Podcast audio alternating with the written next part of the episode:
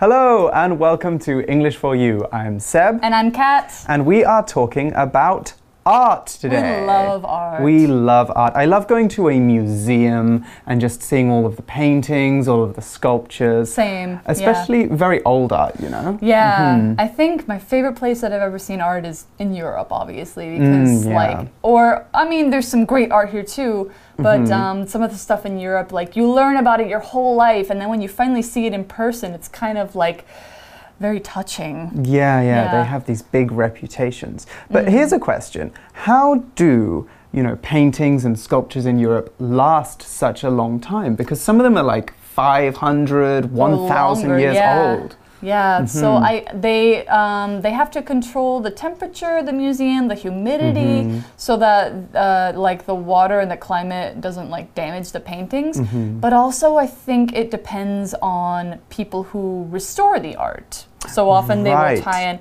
When I was in Amsterdam at the Rijksmuseum, they were they were in the process of restoring the Night Watch, which is a mm. huge painting, mm -hmm. and so it was taking them months and months to do. They were first doing X-rays of everything. Okay. Yeah. Okay. Uh, why X-rays? So that they could see all the layers of paint. Ah, okay. So you can't just paint over the thing and you just cannot. be like, I'm just going to repaint this man. That ends in disaster. Mm -hmm. It's yes. really bad. exactly. You can see some examples that have been just not good. Yeah. yeah. Actually, um, I've been to some museums where they've done bad restorations and the paintings get really dark or the colors get ruined. Or there's that famous um, one of Jesus where his face kind of got mushy. oh, the meme one, right? Yes, yeah. that's right. Okay, so art uh, conservation and mm. restoration is very, very important. And yeah. that's actually what we're going to be talking about today. Yeah. We're going to be talking about one painting, very important painting, that things aren't going so well for. Yeah, you could almost make this face about it. Does that give you a hint about mm -hmm. the mm-hmm. painting? Mm -hmm. I hope so. Yeah. So I guess we should go to the article and go ahead and learn about what it yes. is. Let's do that. Reading.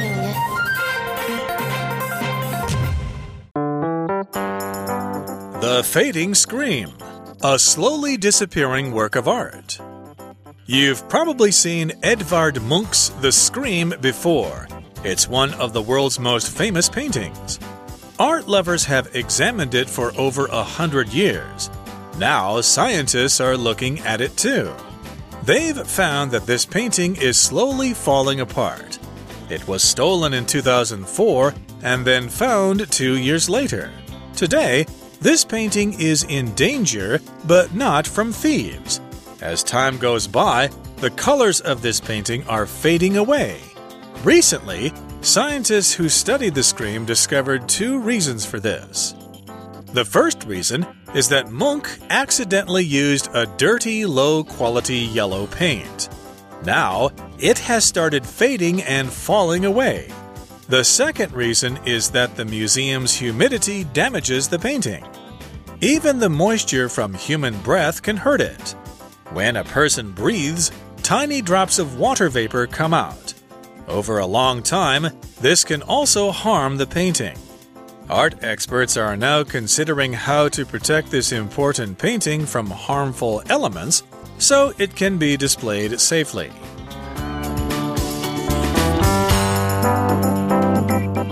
Okay, so today's article is called The Fading Scream a slowly disappearing work of art. Mm. Okay, so Kat just gave us a fading scream. I tried. yeah.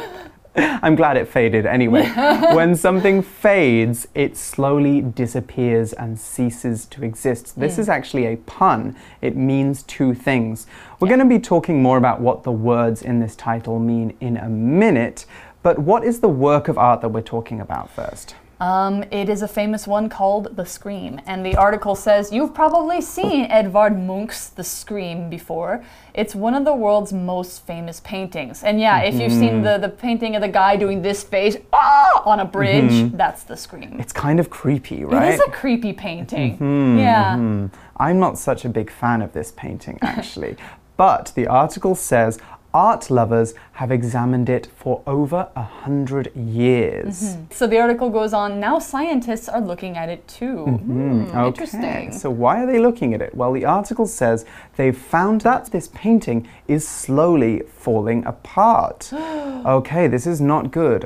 F- to fall apart, when something falls apart, it breaks into pieces or lots of parts of it fall off.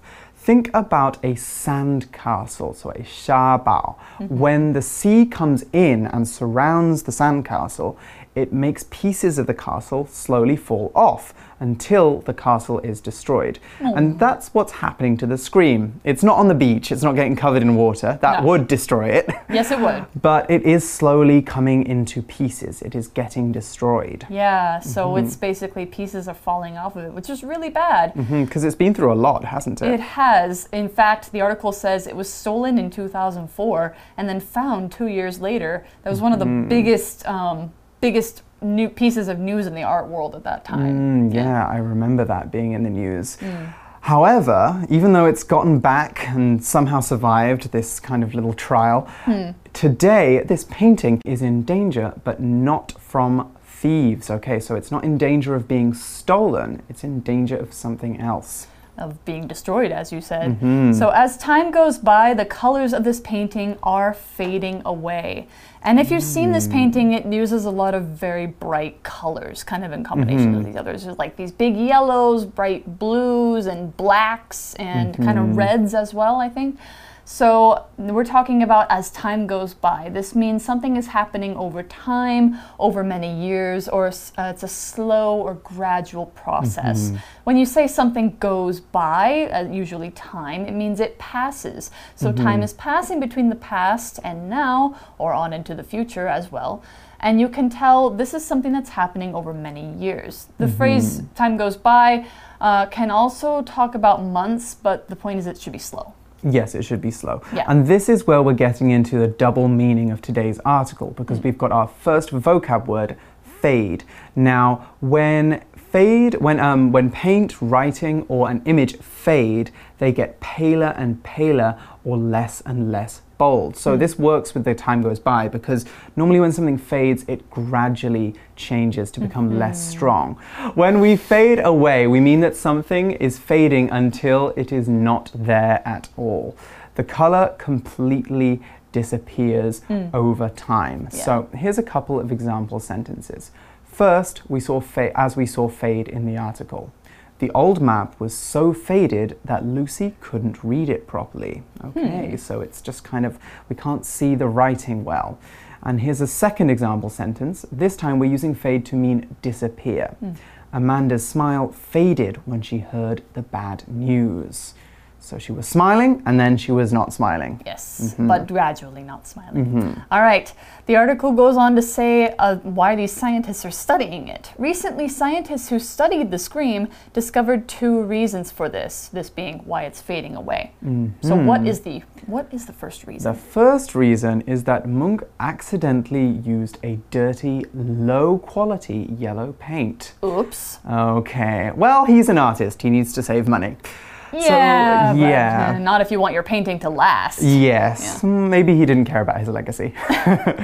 okay, so we read that Munch accidentally used low quality paint. And remember, we're sticking those two words together to make a compound adjective. So we're saying that the paint was poor or was it was not good, okay? It was low quality paint. When we accidentally do something, we do it by mistake or we do it without thinking. So this morning I was late or I was accidentally late to work because I got on the wrong train. I didn't mean to get on the wrong train though. I didn't mean to be late for work. It was an accident. Yeah.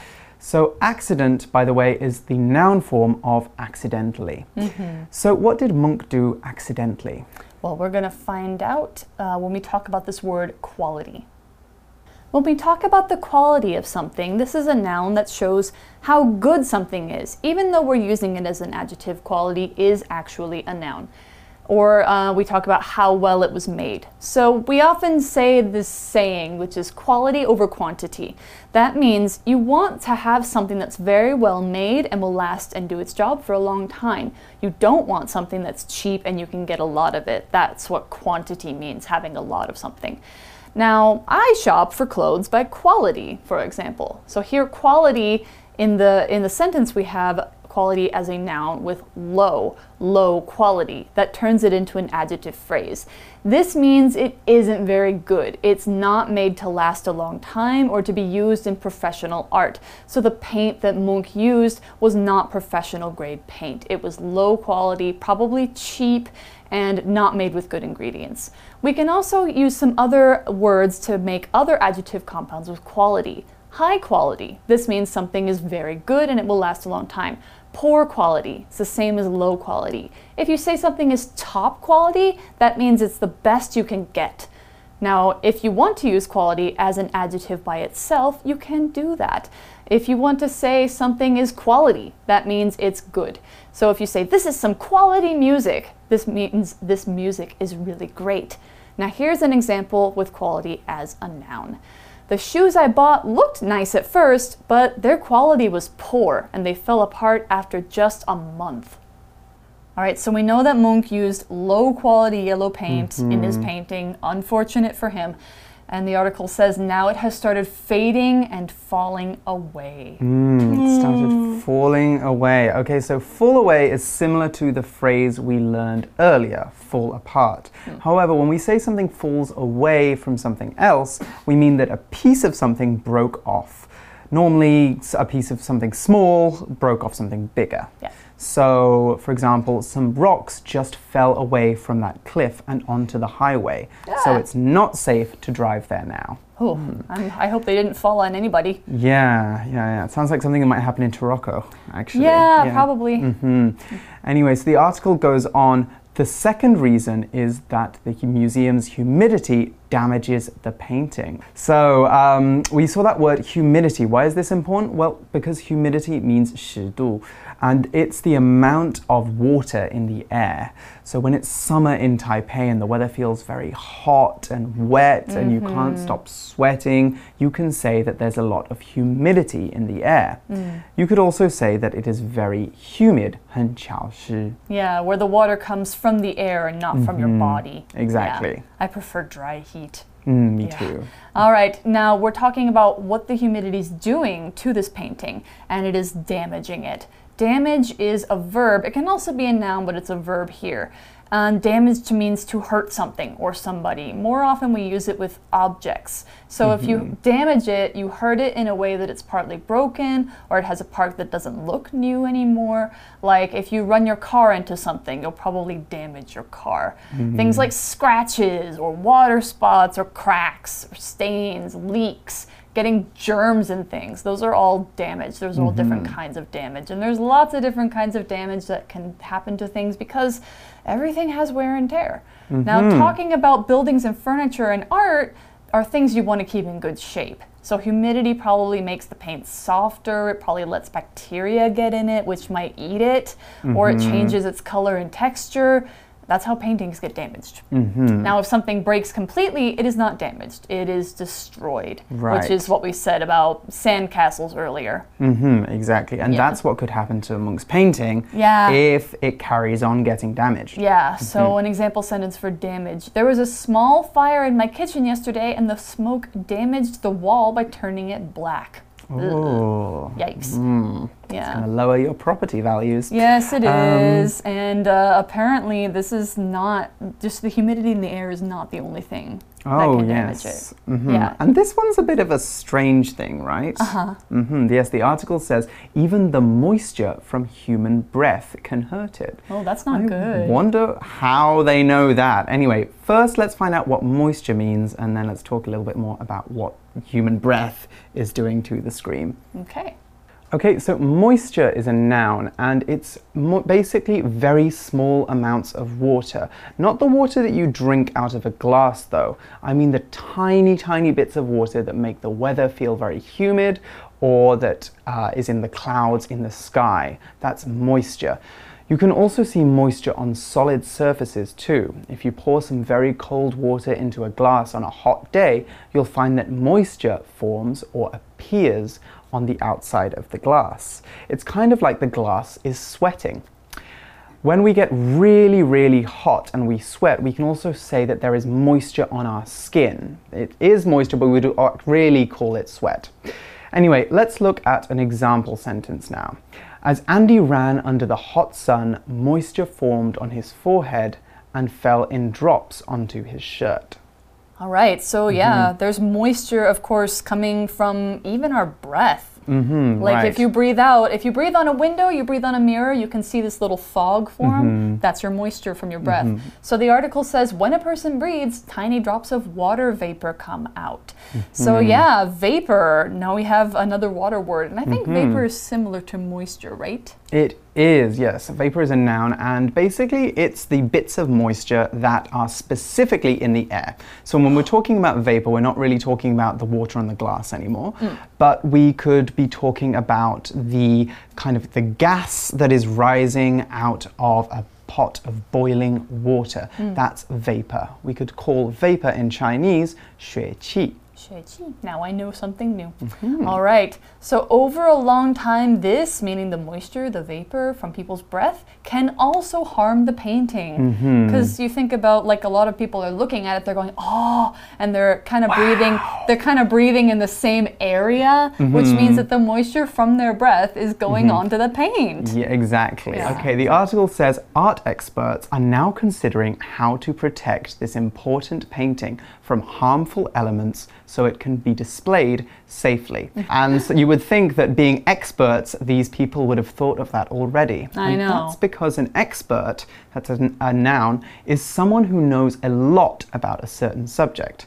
They might have studied it for many years, or they could do something related to it as a job. Mm -hmm. The art experts in this article uh, will be people who have studied art for a long time and who protect old works of art as a job. Mm. We could also say that they are professional art restorers. Restorers, yeah, or yeah. specialists. Yes. So going back to the word, expert is a noun, but did you know that it can also be an adjective? Mm -hmm. If you ask for someone's expert opinion or their expert advice, we normally put expert before a noun, then you're asking for their very knowledgeable opinion or their very knowledgeable advice. Yes. Okay, let's look at an example sentence for expert now. Mary thought her grandmother's ring wasn't worth much money, but an expert on jewelry told her it could be sold for over 300,000 NT dollars. Oh, wow. That's a chunk of change. Mm -hmm. All right. So, next we're going to learn about our grammar point, which we see in this sentence. Okay, our grammar point for today is this how to pattern, which we see in uh, talking about scientists are figuring out how to protect the painting. So when we use how to, we use it to talk about ways of doing something. However, we can't use it in questions. It is only a statement. And if we think about what it actually means, we think of uh, it's a way to get rid of that can, should, might, may, and turn it into a to, which is actually much easier to say. So we can say, um, How can I cook eggs? But we don't say, How to cook eggs. I know I hear a lot of people say how to say this in English, but it's actually not a question. So if you want to use it as a statement, you want to say, I want to learn how I can cook eggs. Now that takes a long time to say. So if you want to make it shorter, you say, I want to learn how to cook eggs. Now, did you notice in this second example, we can use how I can cook eggs and how to cook eggs. So that's how we can change it. So if we say, um, we can also use this with what, where, when, and who if we want to um, make a statement with those kinds of things, not just how. So if you want to say, I don't know what I should do, you can say, I don't know what to do. Now let's decide where we should meet, where we should meet. Let's decide where to meet. I'm not sure who I can call. I'm not sure who to call. Please tell me when I should go to class. Please tell me when to go to class. You can see how we can get rid of those pesky should, may, might, can. We can just use to. It's much easier. All right, when we talk about displaying something, Mm-hmm. uh, we're talking about, you know, what we're doing with this art in a museum. So display is a verb. It can also be a noun, but here it's a verb. So displaying art or other objects means putting it somewhere for people to look at it. Uh, you can display things like posters, statues, gardens, family photos, mm-hmm. anything like that. If it's on a wall or it's in a big space where it gets people's attention and they go, oh, look at that, it's mm. on display or it's being displayed. Mm-hmm. Here's an example sentence for display. Our gallery will display photos by a famous local photographer from September to November.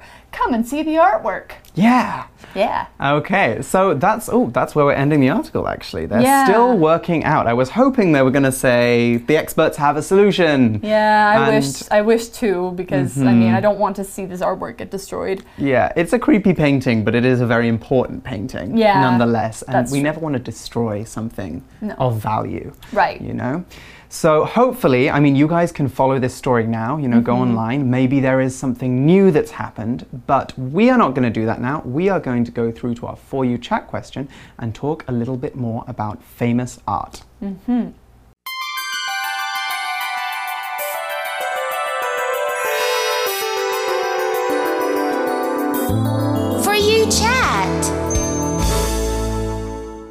Okay, well, I imagine Kat's going to have a lot to say about this question because you really like art. I do like know art, but I'm going to try and limit myself. Okay. Yeah. Limit yourself then. What famous pieces of art do you know about? Which kind of art do you like looking at? I mean, Pick one. yeah, you could say a bunch of them, but I think I'm Mm-hmm. going to pick only ones I've seen in person and only my favorite. Okay. So I've been to Rome and I went to the Galleria Borghese, where they have Mm-hmm. a bunch of paintings by Caravaggio, who is one of my favorite painters of all time. Mm-hmm. He was a Renaissance painter. He was known for this technique where you um, you paint very dramatic dark parts and very dramatic light parts, and they're kind of contrasting against each other. So Mm. um, his paintings I really loved seeing, and I almost cried. It was so I was so touched to be able to see it. How about you? Mm, yeah, I was going to say it's quite different from the painting I was going to pick because Okay. my painting is not of anything very ordinary or normal. Um, I'm a big fan of Picasso. Um, I studied in Spain for a really long time, and so obviously we talked a lot about Picasso. And being in Spain, there was a lot of Picasso paintings to look at. And one of my favorites is a very, very sad painting. I think I Um, know the one. hmm It's called Guernica. Hmm, Guernica, And yeah. it is a painting of, I believe, the Spanish Civil War. Yeah. A moment when some bombs were dropped on a small village in the north of Spain. Yeah. And it's a very modern arty painting, so mm-hmm. it's very different, I think, to the paintings that you were just talking about. Very different. Instead of using lots of details, he uses lots of kind of block shapes to hmm. create it. Almost kind of like swirly, swirly looking people. I would say. swirly looking people, but they're kind of tormented souls. It's a very powerful painting, and it's massive as well. It's Yeah. huge. Oh, I believe it. Um, but it's it's very good. You should check out Guernica online. Um, there's a lot you can find in there. Um, what kind of paintings do you guys looking at, or what other works of art? Because art is not just paintings. There Yes. are lots of other kinds of art. yeah. But right now we are out of time. We are very out of time, so mm-hmm. we will be joining you again soon for some more exciting articles. But for now, it's bye bye from me. Bye. Bye. The Fading Scream, a slowly disappearing work of art. You've probably seen Edvard Munch's The Scream before.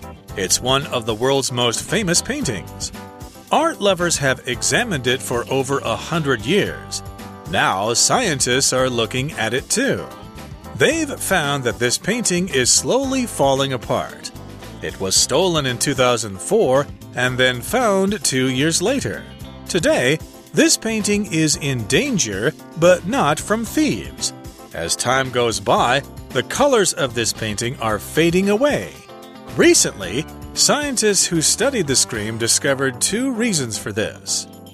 The first reason is that Munch accidentally used a dirty, low quality yellow paint. Now, it has started fading and falling away. The second reason is that the museum's humidity damages the painting. Even the moisture from human breath can hurt it. When a person breathes, tiny drops of water vapor come out. Over a long time, this can also harm the painting. Art experts are now considering how to protect this important painting from harmful elements so it can be displayed safely.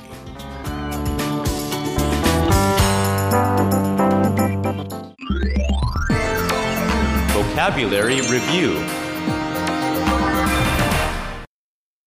Fade.